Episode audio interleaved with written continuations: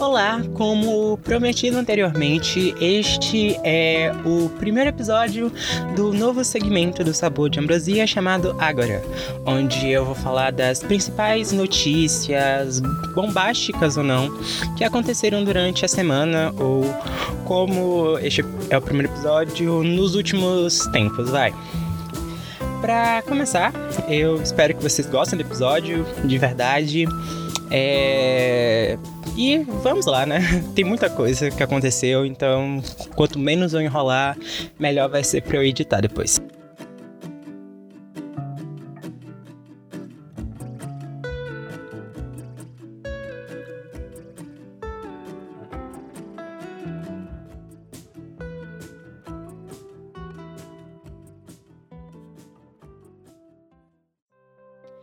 Acho que das primeiras notícias que aconteceram na semana, das mais leves assim, eu posso dizer que foi o anúncio do Tom Welling e do Michael Rosenbaum, que, para quem não conhece, eram Clark Kent e o Lex Luthor da série Smallville, que eles falaram que eles estão trabalhando em uma série animada de Smallville que vai dar continuidade aos acontecimentos da série.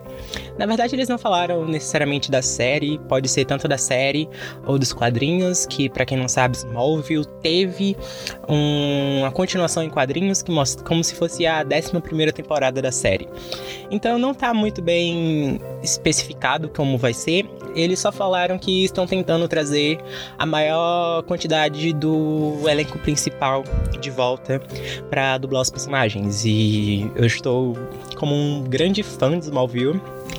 Eu estou bastante, muito empolgado.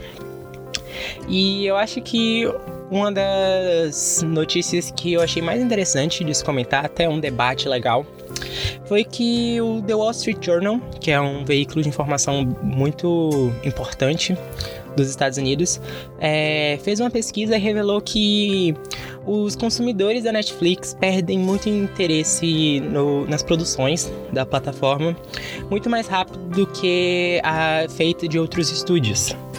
Eles explicam que muito disso é da quantidade da, do alto volume de lançamentos do streaming que normalmente não são de grande qualidade, então eles lançam muita coisa com baixa qualidade.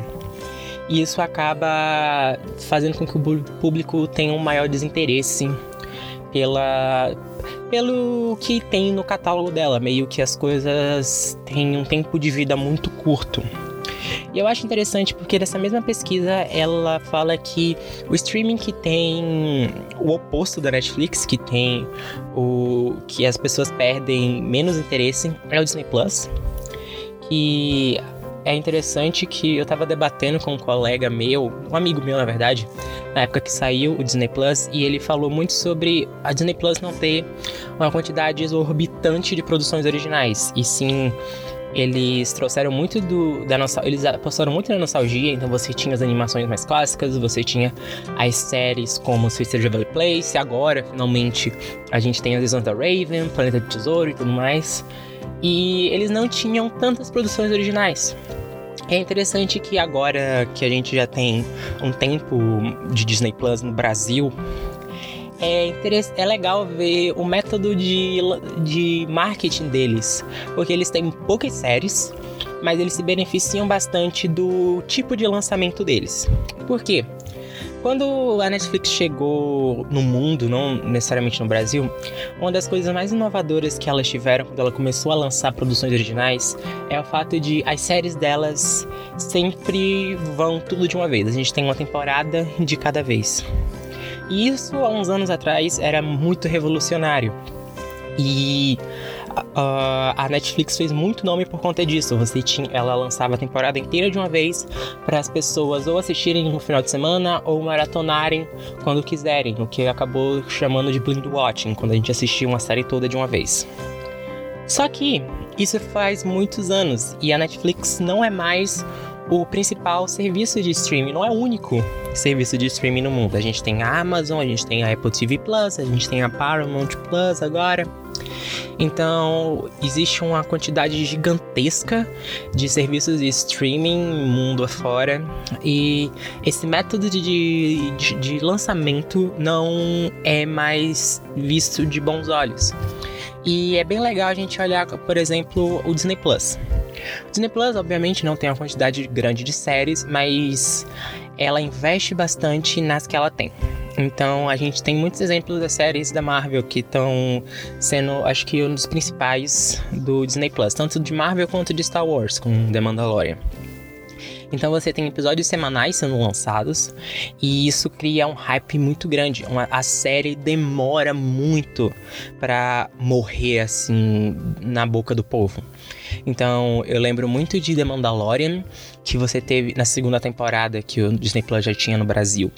Você tinha um hype muito grande sobre quem ia aparecer no final, sobre o que ia acontecer com o Grogu, o Baby Yoda, tudo mais. As participações especiais, a gente tinha a Sokka, a gente tinha a, os Mandalori outros Mandalorianos a gente tinha o Boba Fett, a gente tinha Fennec, então era um hype muito grande, as pessoas ficavam muito, muito, muito empolgadas com o que ia acontecer, criavam-se teorias, e uma coisa bem legal da internet é que tinha começou a criar várias comunidades, pessoas que não tinham muito interesse em Star Wars começaram a ver Star Wars.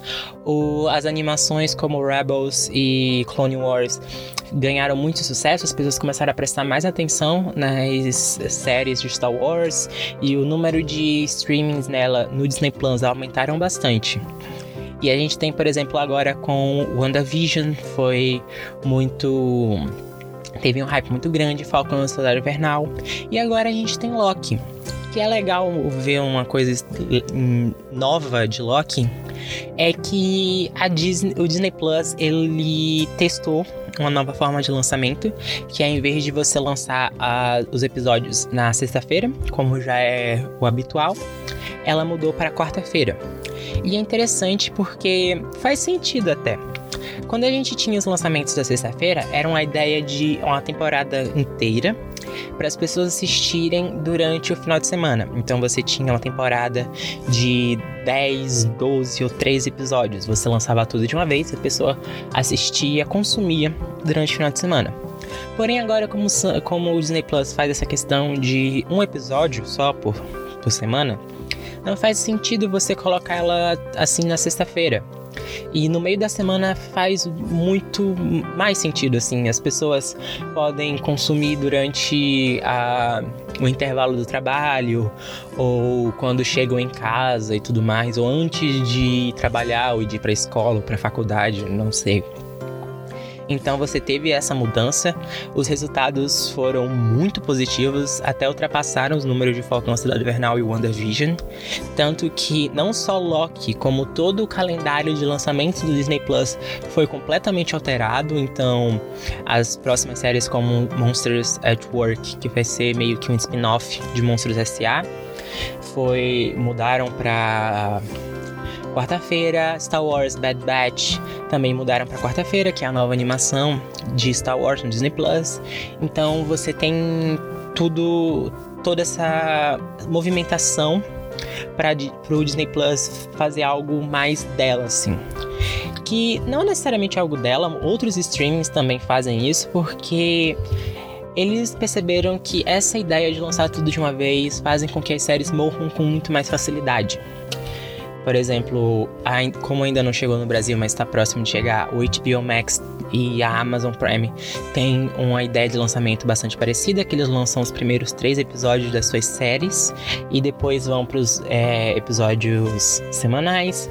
A gente tem a Paramount, a Paramount, que também faz uma coisa bem parecida. Então a gente tem outras formas de lançamento que funcionam pro para os determinados streamings e tá começando a afetar bastante a Netflix. Por quê?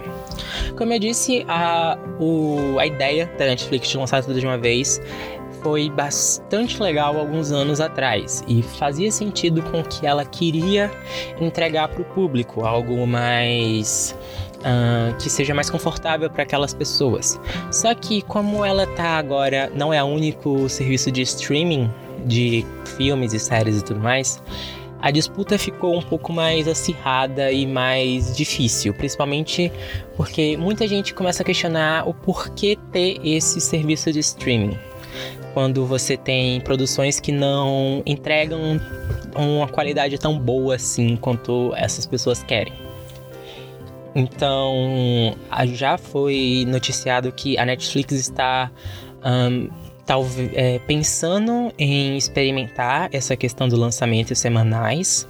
Vai ser interessante ver como as pessoas irão reagir, porque um dos grandes atrativos da Netflix é exatamente isso. E vai ser muito bom, na minha opinião, porque muito dessa questão de lançamentos é, de grande volume de produções vem muito pelo fato de que ela tem uma grande demanda, as pessoas querem consumir cada vez mais e mais produções, como as outros serviços de streaming estão aparecendo. As outras empresas, outros estúdios estão tirando as suas produções da Netflix, então, por exemplo, não existe mais conteúdo da Disney na Netflix, hum, e muito provavelmente com a chegada de outros streamings, HBO Max e tudo mais, vai sair. Friend já saiu, como por exemplo. Então, é realmente algo necessário para Netflix. Então, eu espero que assim, não necessariamente precisa ser algo parecido com todo mundo, mas é legal ir com essa ideia assim.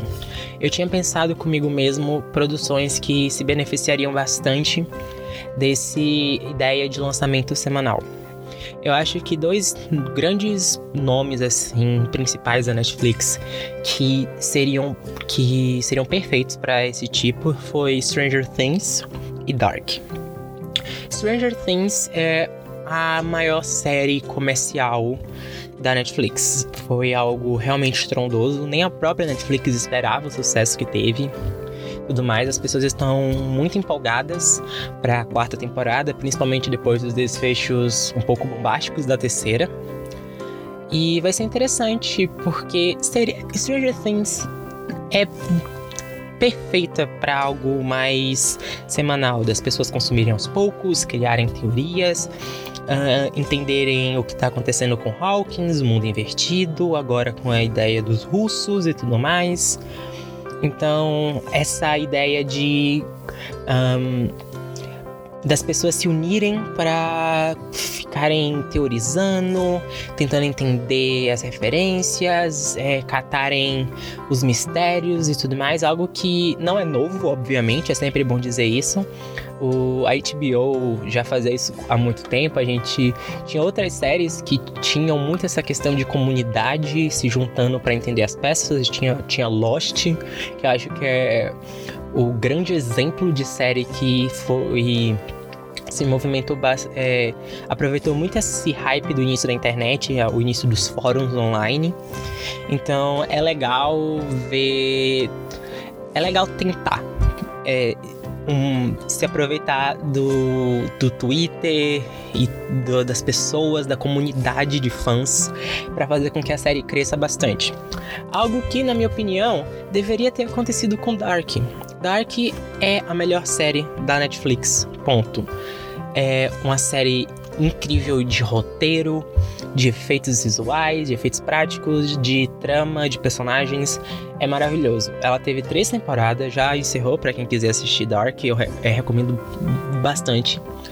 E é uma série que se volta muito sobre mistérios e sobre viagem no tempo e sobre temas complexos como a questão de buracos negros, buracos brancos, sobre viagem no tempo, sobre.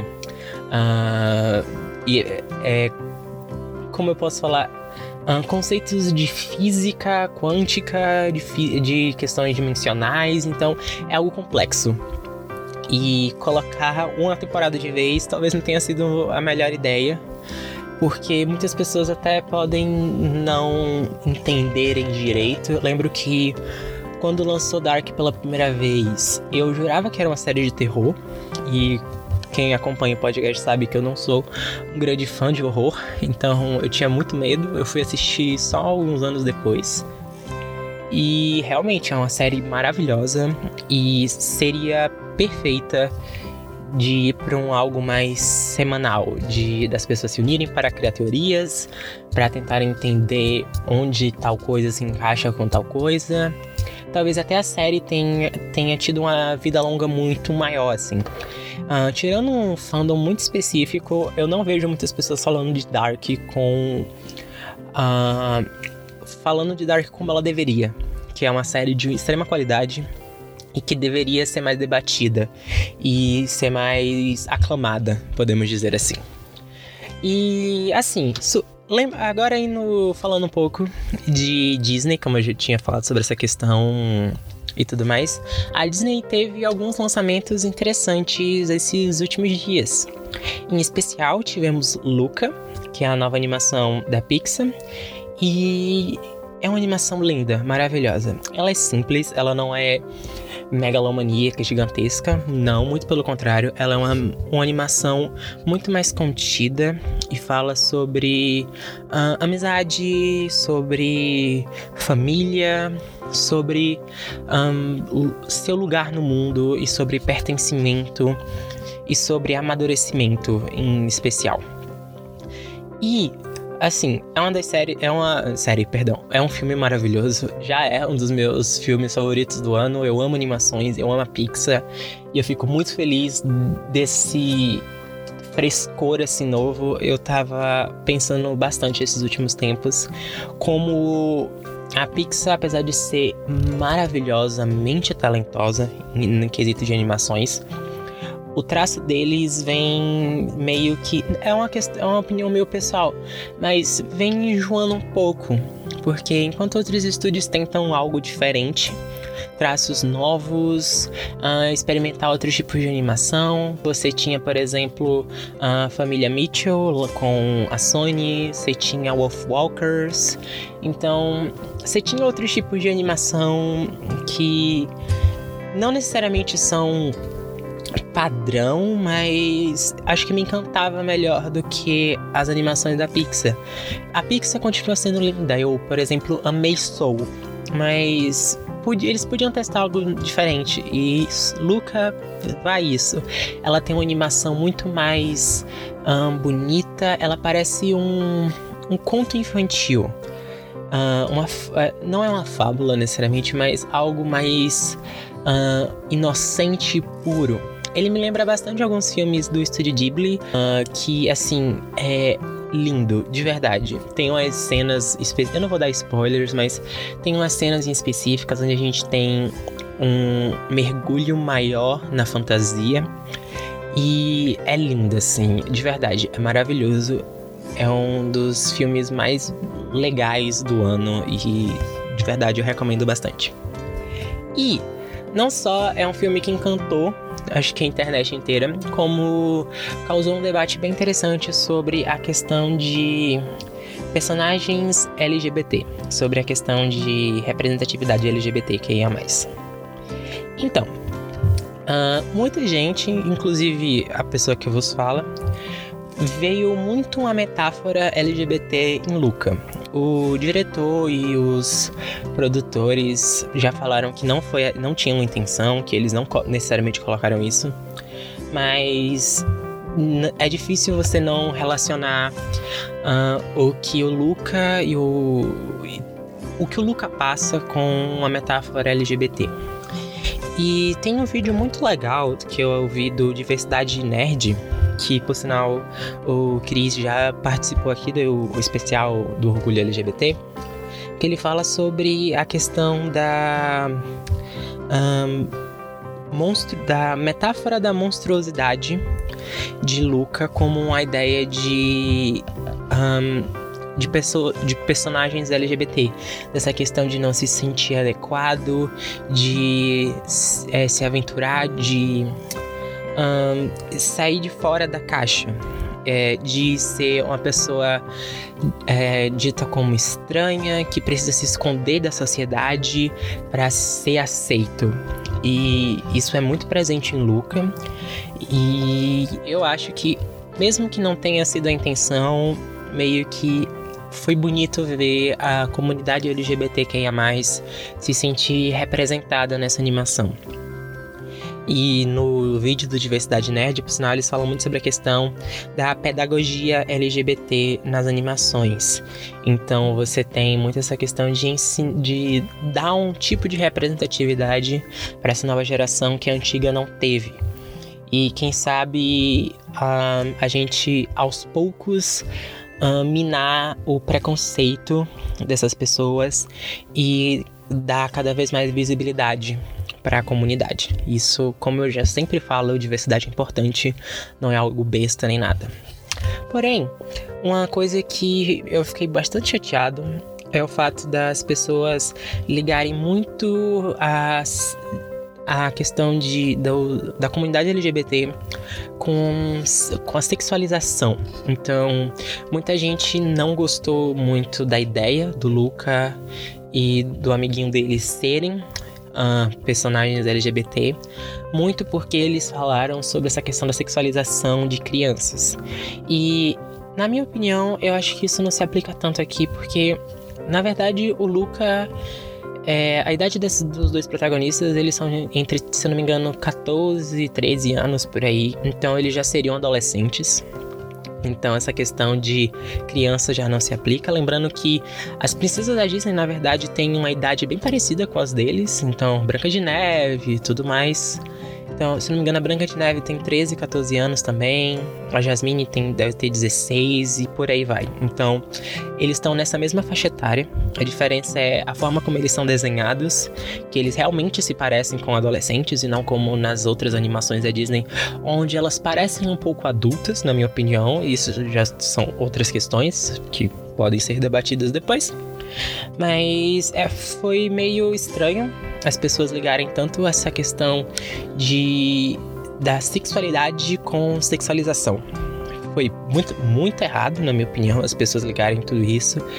Então, isso coloca, coloca um, os LGBT em uma posição meio uh, de, uh, de impróprios, de algo somente sexual, quando não é só isso. Então, foi muito estranho, na minha opinião.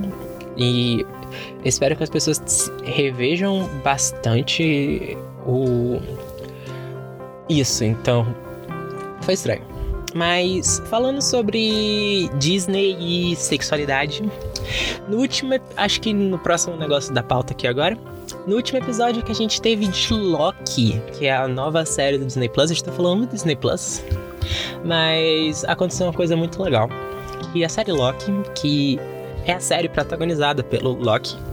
Eu não vou dar muitos spoilers e tudo mais, mas oficialmente o Loki é canonicamente bissexual. É, já no Uh, no, na campanha de marketing da série, eles já tinham revelado que o Loki é gênero fluido, tanto que. Spoilers aqui agora, rapidinho: spoilers, spoilers, spoilers, spoilers, spoilers. A Sylvie, é a variante que deu ruim no, na linha temporal e tudo mais, é uma variante do Loki, então a gente tem isso, ok? Sem spoilers agora. Mas uh, é legal a gente ver como Assim, a Disney não é muito conhecida por saber lidar muito com as questões de LGBT. A gente teve, por exemplo, Love Victor na primeira temporada que foi mudada para Hulu porque a Disney considerava um conteúdo impróprio, quando na verdade só tinha um adolescente descobrindo sua sexualidade. Mas aqui agora a gente tem o Loki falando em uma conversa muito casual assim sobre a sua bissexualidade de uma forma muito natural, muito bonita, com direito a Be Lights, que eu achei lindo esse episódio, é maravilhoso o terceiro episódio, Lamentos. Então, foi muito bonito, foi muito importante. E eu queria falar um pouco sobre Loki também. Loki tem sido, eu acho que, uma das melhores produções do ano para mim. Tá no terceiro episódio, eu estou sendo um pouco emocionado, mas eu devo dizer como eu tô feliz com essa série. Eu já tinha gostado de WandaVision e Falcão Soldado Invernal, mas Loki tem me agradado bastante. Ela é uma mistura meio de Doctor Who com o Guia do Mochileiro das Galáxias. Eles brincam muito com o absurdo e sobre essa questão de viagens temporais e tudo mais. É lindo, assim, visualmente é lindo. O trabalho de design de produção dessa série é maravilhoso. E assim, todos os detalhes, a forma como eles lidam com a questão do tempo, sobre como a AVT ela, ela é muito burocrática, ela tem muita essa questão de perder tempo lá dentro. Então é muito bonita, todos os detalhezinhos, tudo é maravilhoso. Eu, amo, eu estou amando Loki. Tom Hiddleston é um deus perfeito, maravilhoso, lindo, perfeito. Eu amo Tom Hiddleston como Loki. Ele é maravilhoso. E realmente é uma série incrível, de uma qualidade maravilhosa. O último episódio não teve um ritmo tão caótico quanto os dois primeiros. Ele foi muito mais de desenvolvimento pessoal. Algumas pessoas mesmo acharam que ele podia ser considerado um filler. Eu não acho, porque ele trouxe informações muito vitais, não só pro Loki, mas para todo o desenrolar que vai vir pra trama futuramente. E foi bom ter um desenvolvimento bacana do Loki. Eu acho que nesse terceiro episódio, o a gente viu uma faceta que nunca antes foi nem mesmo tocada assim no Loki. A gente viu um lado dele mais normal, assim, ele sem precisar se apoiar nas mentiras e nas tramóias dele. Ele tá sendo ele mesmo. Então, acho que não, é, não são spoilers, mas são uns momentos muito específicos que eu, eu gostei muito de ver foi ele uh, agindo como o Thor, assim, ele ficando bêbado e se divertindo, ele falando sobre a mãe dele e a relação dele com a magia, o, a série explorando cada vez mais e mais os limites do poder do Loki. Então a gente tem uma gama nova de habilidades que eles, ele mesmo nunca teve tempo de utilizar nos cinemas, então de magia, de, tanto de magia de ilusão quanto outros tipos de magia, telecinese, teletransporte e tudo mais. Ele explicando mais a relação dele com a família dele. E é muito legal o que eles estão fazendo com o Loki. Uhum, espero que isso continue. Eu estou gostando muito dessa série e por hora, até o terceiro episódio, só tenho elogios para dizer. De verdade. Uh, ainda no mundo de super-heróis, como eu gosto muito de falar sobre super-heróis. Esses dias a gente teve trailers e eu amo trailers. É, o primeiro que saiu foi o novo trailer de O Esquadrão Suicida, que é o novo filme do Esquadrão Suicida, ou o único filme do Esquadrão Suicida, vocês podem escolher, que é dirigido pelo James Gunn, que é o único diretor que eu conheço que consegue ser acreditado num filme da DC por um filme que ele fez da Marvel. Isso é incrível. Mas a gente teve um novo trailer do Esquadrão Suicida que contou, por sinal, com a estreia da música Rain, que vai ser uma, uma música uh, uh, original pra série, faz parte da trilha sonora original, que é linda essa música. Mas a gente teve esse novo trailer e deu para sentir muito um pouco a vibe da, de como será esse filme. Então a gente tem muito sobre a ação, a gente tem muito sobre os personagens, a gente tem uma cena no início do trailer maravilhosa entre os, o personagem do Idris Elba e a Viola Davis, que como é bom quando as pessoas entendem que a Viola Davis é um, um cristal perfeito da atuação e exploram isso em uma cena dela mandando todo mundo abaixar, as armas. Foi assim, de arrepiar os cabelos de tudo que é lugar maravilhoso. Viola Davis, anjo perfeito. E a gente teve muito mais, acho que, da trama sendo apresentado. A gente teve novas imagens da, uh, da Arlequina sendo maravilhosa como sempre, chutando bundas num estilo psicodélico e maravilhoso. A gente teve mais sobre mais imagens do Starro, que vai ser o grande vilão desse longa, novas, informa é, novas informações sobre a personagem de Idris Elba, algumas que não agradaram tanto assim o, algumas partes do público, porque foi revelado que ele está na penitenciária de Bell Have por ter atirado no Superman com a bala de kryptonita. Algumas pessoas não gostaram muito disso ter acontecido, outras pessoas, como eu, que entende como funciona sabe que balear o Superman com Kryptonita acontece com uma frequência muito grande até. As pessoas até mesmo ficaram falando, é, ficaram questionando o James Gunn e ele falou que a primeira vez que o Bloodspot aparece nos quadrinhos é exatamente atirando uma bala no Superman. Então é fiel, é, acontece nos quadrinhos, então não sei porque as pessoas reclamaram tanto assim. E eu estou muito empolgado com Esquadrão Suicida. É um filme maravilhoso. Eu tenho, eu acho que esse filme vai ser maravilhoso. Eu amei muito todos os trailers que os três trailers que saíram até agora.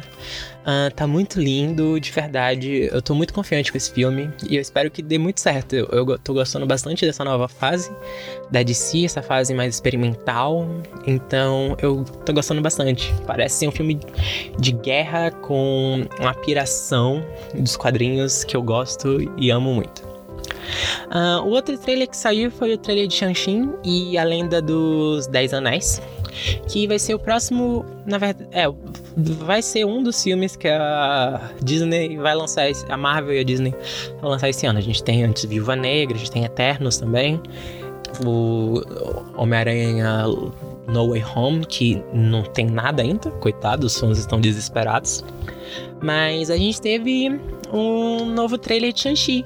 E que trailer lindo! De verdade. É uma mistura muito assim. Me lembrou muito Kung Fu Panda, um pouco. Com um pouco de Avatar, Lenda de Aang.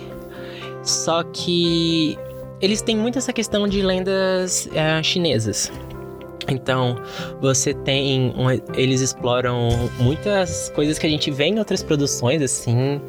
Uh, toda a forma como eles reinventaram o Mandarim, porque para quem não sabe, o Mandarim é baseado em um personagem muito racista da história da cultura pop, que é o Fu Manchu, e eles reinventaram o personagem, transformaram essa dinâmica familiar, eles investiram muito mais nessa dinâmica familiar, tanto que até mesmo os Dez Anéis, que nos quadrinhos são anéis mesmo, anéis alienígenas, é uma longa história. Mas eles mudaram para como se fosse uns, umas espécies de braceletes. E eu gostei bastante. Eu, tô, eu fiquei muito empolgado com esse trailer. Foi muito lindo. O Simu Liu vai ser perfeito. Ele, por sinal, é um ícone no Twitter. Eu amo seguir ele no Twitter. Mas eu gostei bastante. Tem, as cenas de ação parece que são perfeitas. Tem uma cena que o Mandarim parece que vai lutar contra uma mulher que tem poder de controlar o vento. Então é maravilhoso. A gente tem dragões aquáticos a gente teve o retorno do Abominável, que a gente não via desde o Incrível Hulk. A gente tinha. É, que por sinal está lutando contra o Wong. Coitado, o que aconteceu com o Wong. Mas eu amei tudo tudo, tudo desse trailer é lindo, maravilhoso, os visuais estão incríveis. E eu espero que esse filme tenha um. Ele seja tão importante como foi Pantera Negra, principalmente lá nos Estados Unidos, que com toda essa questão do, do, dos ataques recentes contra asiáticos nos Estados Unidos, por conta da pandemia e tudo mais, preconceituosos, não tem justificativa nenhuma, nada disso. Mas eu espero que ele seja tão. tenha a força que Pantera Negra teve. Principalmente, acho que nos Estados Unidos, que eu acho que é o único lugar no planeta Terra onde as coisas voltaram ao normal. Então, entre muitas aspas. Mas eu estou muito empolgado para esse filme, eu quero muito ver. E assim, é... eu acho que eu vou para as notícias não tão legais assim quanto as, as outras aqui que eu falei. Que, para quem não sabe, nesta última quarta-feira, dia 23, a cantora Britney Spears finalmente deu seu tão esperado depoimento sobre o processo de tutela que o pai dela, o James Spears, tem sobre a sua vida, negócios, fortuna desde 2008. Ela fez esse depoimento que acho que as coisas não acho que até por segurança mesmo da própria Britney, ele foi feito de forma via Zoom, foi feito de forma virtual, mas por pedido da própria Britney é, foi divulgado tanto os áudios quanto algumas pessoas tiveram acesso e tudo mais e fizeram live tweet. Então as pessoas têm conhecimento do que a Britney falou. Uh, teve muito debate sobre essa ser um, um como, como eu posso falar, um depoimento televisionado, então passando na TV, só que acabou não dando certo, então não foi. Mas foi um depoimento muito pesado é, e muito triste de se acompanhar assim. Eu assim, eu já falei aqui anteriormente, eu não sou uma pessoa que é, acompanha muito o mundo pop, principalmente em questão de música. Eu não sou dessa questão de artistas pop nem nada. Mas eu acompanhava um pouco de longe essa questão do, do Free Britney. Eu, assim, eu apoiei tudo mais, ajudei a levantar a hashtag e tudo. É, eu acabei não acompanhando muitos documentários, mas eu conhecia a história um pouco por cima. Só que você vê o depoimento da Britney sobre o que ela disse e tudo mais, você percebe a, a imensidão das coisas horríveis com que ela vem passando. E ela não pode dizer. Ela disse muito que ela foi obrigada a dizer que ela estava bem, que nada estava acontecendo. E agora ela veio a público dizer que não, que não tá bem, que durante muitos anos ela, eles drogaram ela por ela simplesmente dizer não uh, por um, um, movimento numa coreografia. Uh, é algo realmente desumano, assim. Ela disse em, no depoimento dela que. Um, deixa eu olhar, peraí que eu tenho aqui. Que ela queria. Ela tem um sonho de ter filhas, ter filhos e tudo mais, só que é impedido por essa tutela do pai dela, que ela, ele tem praticamente controle sobre a vida dela. E ela disse mesmo que ela acha essa tutela abusiva e que ela, em muitos momentos, ela se sente deprimida e sozinha. Que eles têm controle sobre tudo. Ela tem um DIU que impede ela de ter filhos, por exemplo. Ela não pode casar, ela não tem nada. Tipo, é algo realmente, um controle realmente muito abusivo sobre a vida dela. E ela espera. E todos nós, assim, mesmo quem não é necessariamente um grande fã da Britney Spears, acho que ser humanos, assim, espera que ela consiga se livrar disso tudo e tenha controle sobre a própria vida. Para quem não sabe, essa tutela nos Estados Unidos acontece muito quando a pessoa é incapaz de ter controle sobre a vida dela e tudo mais. E a Britney, como ela mesma mostrou nesse depoimento, ela é uma pessoa muito capaz e isso, na verdade, é muito mais um controle é muito de questão de misoginia do homem achar que ele que deve ser o chefe da família, ele que deve cuidar dos negócios da família. E assim, é horrível e é horrível saber que a Britney, que é um ícone tão grande assim, para e um exemplo e um lugar de apoio de tanta gente, que muita gente se inspira nela, que muita gente teve ela como um porto seguro, tá passando por tudo isso. E outra notícia muito triste que aconteceu, só que dessa vez na quinta-feira, no dia seguinte, foi que o ator John Boyega, que é muito conhecido por ter feito Finn na última trilogia do Star Wars, ele perdeu o selo de verificado no Twitter e os seus últimos tweets foram apagados. Uh, não é só isso que vem acontecendo. O John Boyega para quem não se lembra, ele foi um dos principais rostos do movimento Black Lives Matter. Ele fez discursos muito fortes a respeito do racismo em Hollywood, o racismo da sociedade americana.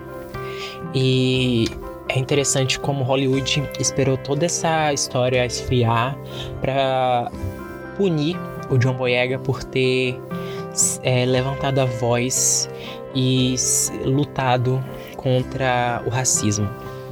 Não só isso, como uh, teve um filme que da Netflix que o John Boyega acabou tendo que sair por questões familiares e algumas reportagens muito sensacionalistas vêm dizendo que uh, ele saiu tipo é, ele não teve responsabilidade sobre isso que ele foi uh, ingrato e tudo mais O nome do filme, por sinal, é Rebel Rage.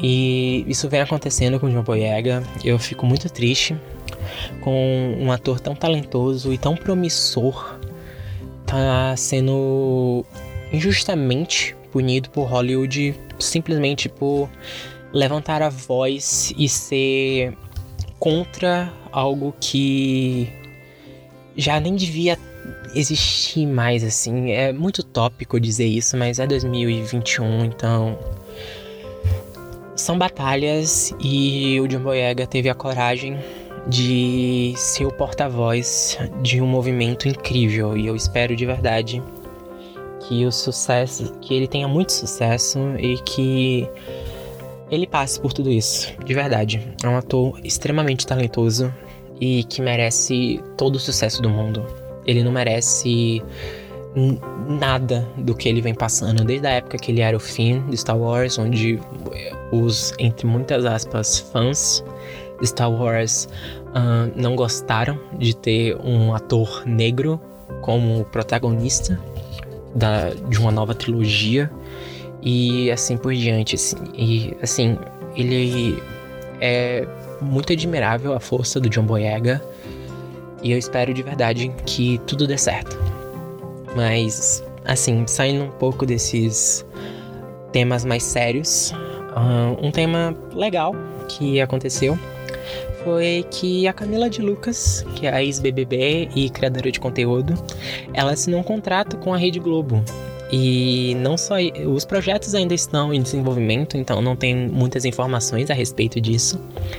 E hoje, no dia que eu estou gravando este podcast, sexta-feira, dia 25, o João Luiz, que já foi que já é uma já é já foi confirmado como apresentador de um programa sobre cultura negra junto com o Babu. Ele também vai apresentar a nova temporada do programa Entrevistas do canal Cultura, que é um braço educacional da Rede Globo. Então eu fico muito feliz do tanto do João quanto da Camila, que são eram os meus preferidos da edição do BBB 21 estarem ganhando o mundo. Eles são maravilhosos e eu desejo todo o sucesso do mundo para eles. E assim, eu acho que só para finalizar das principais notícias que saíram esses dias, eu preciso falar do álbum Batidão Tropical da Pablo Vittar. Que que maravilhoso é este álbum, de verdade. Pablo Vittar, sua linda, perfeita, maravilhosa, eu te amo. Que assim, para quem não sabe, eu sou baiano. Eu sou aqui do Nordeste. E a Pablo, nesse álbum novo, ela fez uma homenagem muito grande, tanto para aqui para o Nordeste quanto para a região Norte.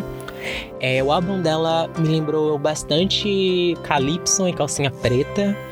É um, é, é um eletrobrega maravilhoso e tudo mais. É, é lindo, assim. A música dela principal, assim, que ela acabou lançando, inclusive clipe, que é Triste com T, que é Triste com Tesão, mas por questões de, né?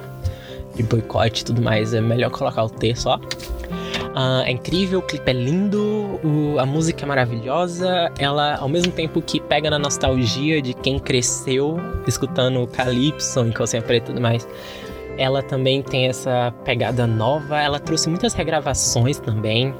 A música Ânsia, por sinal, fez muito parte da minha infância. Uh, eu amei muito, é um dos.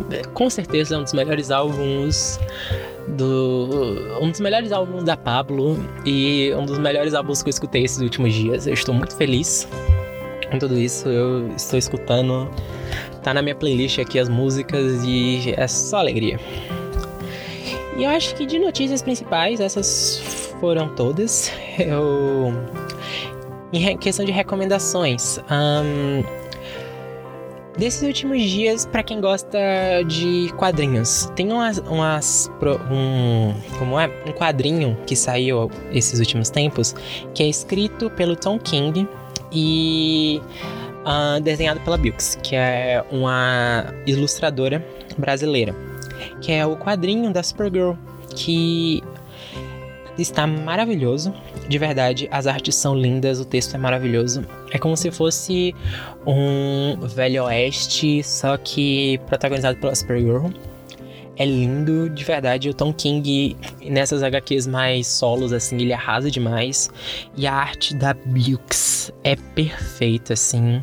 Eu acho que eu nunca vi a cara sendo desenhada de uma forma tão linda e tão expressiva e tão cheia de cores, assim. É maravilhoso. Eu estou amando essa HQ. Saiu já a primeira edição, eu estou muito ansioso para as demais. E é uma HQ maravilhosa e eu estou recomendando bastante. Outra série que saiu esses últimos tempos foi a série Manhãs de Setembro, que é uma série nacional da Amazon Prime Video. É feita pela Linked e assim, eu ainda eu não vi tudo ainda, eu só vi um pouquinho assim. A série está maravilhosa, muito linda e é uma série nacional, né? Então a gente tem que sempre enaltecer as produções nacionais. Uh, tá maravilhosa, eu recomendo, estou amando muito.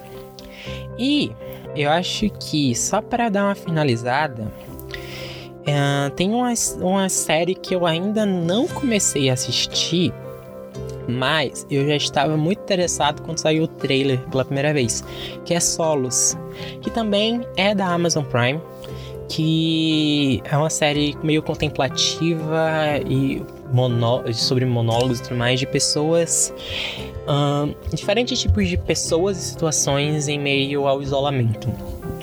E entre o, o elenco maravilhoso, a gente tem o Morgan Freeman, a gente tem o Anthony Mack, a gente tem Anne Hathaway, a Constance Wu.